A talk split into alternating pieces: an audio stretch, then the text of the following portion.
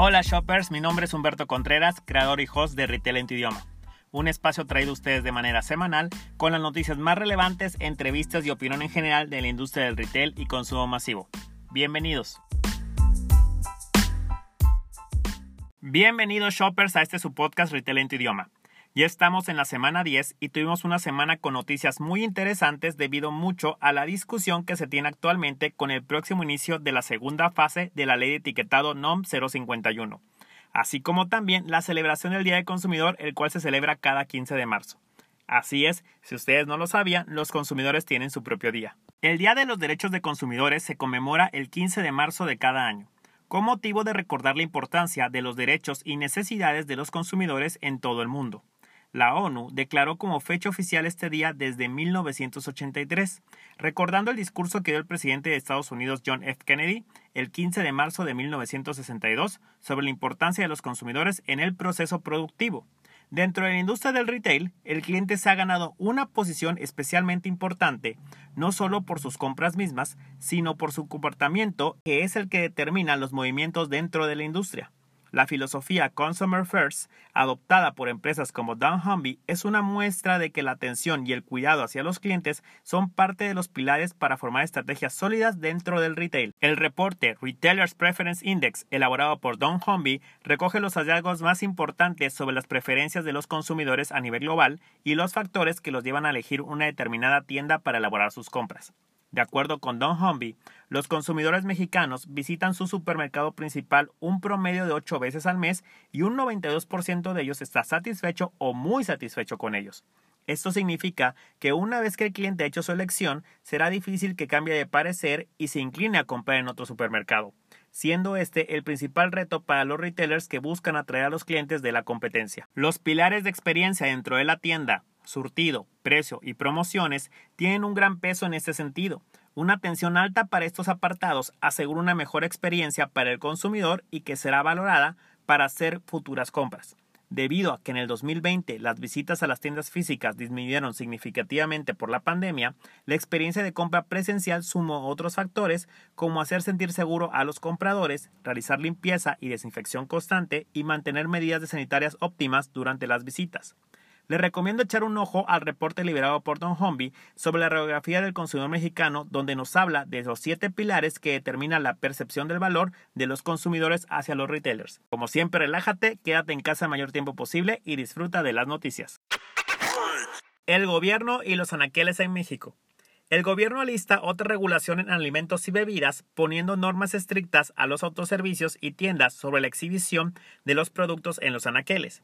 Se trata de una norma oficial mexicana, NOM, que entre otras cosas obligaría a las tiendas a separar productos que incumplan con el etiquetado frontal y con los ingredientes mínimos, así como prohibir imágenes publicitarias y botargas que fomenten su consumo. Las tiendas de autoservicio y establecimientos al mayoreo y menudeo tendrían que separar en diferentes anaqueles los productos que cumplen con las normas oficiales de los que no cumplen, mismos que tendrán que portar la leyenda, escuchen ustedes bien, producto imitación. Los establecimientos estarían obligados a separar en sus exhibidores los productos que incluyen sellos o leyendas en su etiquetado frontal de aquellos que no lo requieren.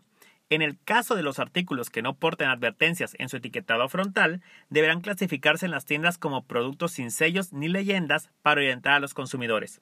Aquellos que sí cuentan con al menos un sello solo podrán exhibirse a 1.50 metros de altura en los anaqueles. Estos sellos se refieren al cumplimiento de la norma oficial mexicana NOM 051 que advierte sobre los riesgos para la salud en su consumo. Otro tema que tocaría la nueva NOM es la publicidad, ya que los establecimientos no podrían hacer uso de imágenes para fomentar el consumo de productos con sellos. Los puntos de venta al consumidor final no deben hacer uso de cualquier tipo de imagen, ya sea física, sobre cualquier punto del establecimiento o a través de botargas y similares, que tengan la finalidad de fomentar el consumo de alimentos o bebidas no alcohólicas que deban incluir en el sistema de etiquetado frontal. La información o publicidad que compare precios de alimentos o bebidas no alcohólicas, sean de una misma marca o de distinta, no podrá ser engañosa o abusiva, señala el texto de la propuesta de la NOM. Además, las tiendas no podrán exhibir ni vender en las áreas de pago o cajas de productos que tengan sellos en el etiquetado frontal. La verificación y vigilancia de esta NOM estará a cargo de la Secretaría de Economía, la COFEPRIS y la Profeco. Vaya que este tema de la NOM 051 está muy caliente en México y dio mucho de qué hablar con esta noticia. Sobre todo nos surgen muchas dudas al respecto, porque hay demasiada desinformación de la misma, auditorías que todavía no comienzan, qué pasará con las sanciones si estas serán realizadas en los autoservicios, si las multas serán trasladadas a los fabricantes, entre muchas otras como simple y sencillamente entender muy bien la norma y su aplicación en el día a día. Por ello, la siguiente semana tendremos en el podcast una plática con Mariana Curiel, quien nos ayudará a responder estas dudas al respecto, por lo cual les invito a que en nuestras redes sociales y en el correo electrónico nos hagan llegar sus dudas para poder responderlas. La expansión de Amazon Fresh. Analistas de alimentos dicen que es probable que el lanzamiento de las tiendas Amazon Fresh sea barato y su operación aún más, el arma perfecta para apostar a largo plazo en una industria de márgenes bajos. Más de una década después de que comenzara a vender comestibles, Amazon tiene una pequeña porción del mercado de 900 mil millones de dólares en Estados Unidos y ha observado cómo las cadenas tradicionales finalmente comienzan a descubrir cómo vender alimentos en línea. Amazon Fresh, dicen los observadores de la industria, es una forma de fidelizar aún más a los clientes Prime, así como un atractivo para un amplio mercado en los Estados Unidos, desde compradores de bajos ingresos que frecuentan tiendas como Walmart, hasta clientes más adinerados que prefieren recoger los pedidos que hacen en línea. El año pasado, bajo una estrategia que especialistas de la industria percibieron como una señal de sus ambiciones, Amazon llegó a un acuerdo con un gran distribuidor de comestibles llamado Spartan Nash, que incluía el derecho de adquirir una participación de la compañía. Un portavoz de Amazon confirmó la ubicación de cinco tiendas futuras, pero declinó comentar sobre el resto de las ubicaciones identificadas por Bloomberg en la planificación y autorización de documentos, listas de licencias estatales e informes de noticias. Los precios, al menos hasta ahora, son muy bajos. Una canasta de 30 comestibles comprados comúnmente en una de las tiendas de Amazon en el área de Chicago en el mes pasado superó a Yeswell Osco, una red de supermercados propiedad de Albertsons, hasta el 20% con la inclusión de artículos en promoción y también es competitiva con Aldi y Walmart. Departamentales recortan caída en ventas. Las cadenas de autoservicio y departamentales aún presentan secuelas de la crisis por el COVID-19 y aunque la mayor parte de los estados del país ha suavizado las medidas de movilidad, las ventas de las tiendas que tienen más de un año abiertas cayeron en 1.5%. Considerando las tiendas que se inauguraron en los últimos 12 meses, el decremento en ventas fue del 0.4%, en comparación con el mismo mes del año pasado, de acuerdo con datos de la Asociación Nacional de Tiendas de Autoservicio y Departamentales LANTAD.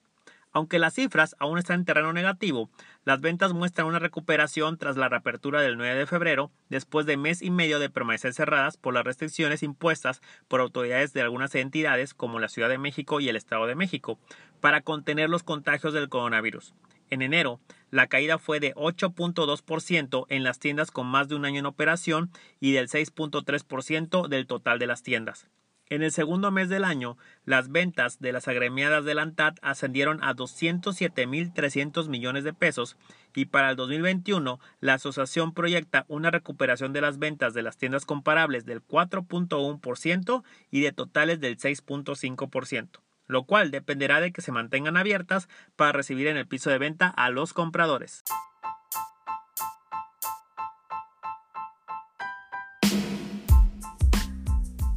Y esto es todo por hoy. Recuerda que si tienes que salir de tu casa, toma tus precauciones. Con ello te cuidas de ti y cuidas a los demás. No olvides de compartir este podcast para que llegue a más personas y sobre todo escribirnos a nuestro correo y seguirnos en nuestras redes sociales. Por último, si uno de tus propósitos en este 2021 es lograr crear o mantener hábitos saludables, les recomiendo que sigan a mi amiga Erika en Erika Inspira. Así la pueden encontrar en Instagram o en Facebook. Ella es coach certificada en hábitos saludables y otorga muchos tips, life hacks y consejos en general para lograr ese equilibrio mental y físico en tu día a día. Como siempre, te deseo una excelente semana y nos vemos algún día en el super.